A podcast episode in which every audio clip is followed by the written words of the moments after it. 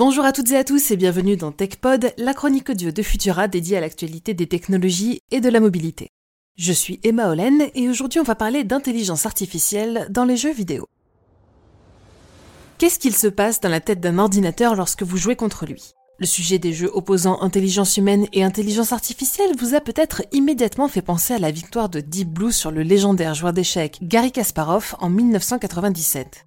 Il ne s'agissait pas de la première victoire d'un ordinateur contre un humain sur le terrain ludique, mais elle est incontestablement l'une des plus mémorables. Et depuis, les choses n'ont fait qu'accélérer. Si à l'époque le supercalculateur était capable de calculer 200 millions de positions de jeu à la seconde, il n'appliquait encore aucune stratégie de jeu, tandis qu'aujourd'hui les supercalculateurs ont fait place à des intelligences artificielles, dont le champ d'action ne se limite pas aux jeux dits de plateau.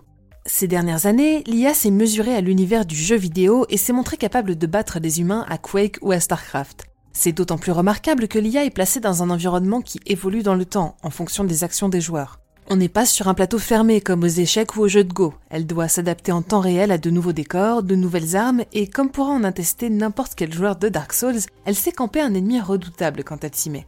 Cette semaine, une nouvelle étape a été franchie avec GT Sophie. Derrière ce nom se cache une intelligence artificielle dédiée au célèbre Gran Turismo, la référence des simulations automobiles. En juillet, cette IA développée par Sony avait d'abord battu les meilleurs humains dans des courses contre la montre, c'est-à-dire où elle était seule en piste. Mais en octobre, un cap a été franchi puisque GT Sophie a battu des joueurs humains sur une véritable course, avec donc des dépassements sur la piste, mais aussi de la stratégie. Justement, c'est dans ce domaine que l'IA impressionne. Ce qui distingue GT Sophie des autres, c'est son type d'apprentissage. Tout d'abord, un apprentissage profond, ou deep learning, que l'on retrouve déjà dans les recherches sur Internet ou dans la lutte contre les spams. L'IA est entraînée avec des millions d'exemples et est ensuite capable d'agir de manière autonome pour retrouver des images similaires sur Google ou éliminer des mails bidons de notre messagerie Outlook. Pour apprendre à conduire, GT Sophie n'y a pas coupé puisqu'elle a eu droit à plus de 45 000 heures d'apprentissage basées sur des années de jeux stockés sur un millier de PlayStation. Mais la vraie différence repose dans un autre aspect de son entraînement. Afin de compléter ce machine learning très brut, Sony a opté pour l'apprentissage par renforcement ou reinforcement learning. Cette fois-ci, il est question de former des IA à prendre des décisions dans un environnement avec un système de récompense ou de pénalité pour chaque action en fonction des résultats auxquels elles conduisent.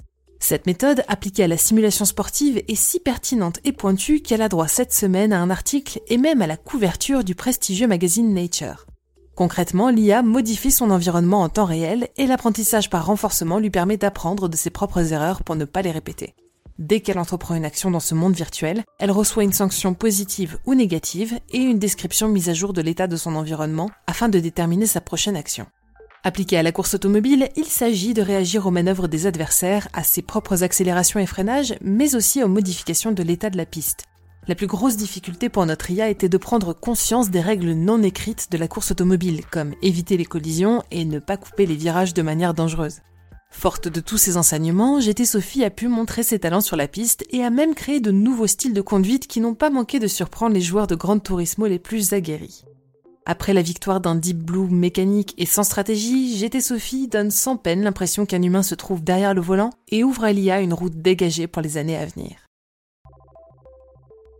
Pour ne rien manquer de l'actualité technologique et scientifique, pensez à vous abonner à Fil de Science sur vos apodios préférés et pourquoi pas à nos autres podcasts. Je vous invite à découvrir notre dernier épisode de Bête de Science consacré à l'intelligence du bousier, un insecte capable de se repérer grâce à la voie lactée. Pour le reste, on se retrouve lundi prochain pour toujours plus d'actualités technologiques. Bonne semaine à toutes et tous.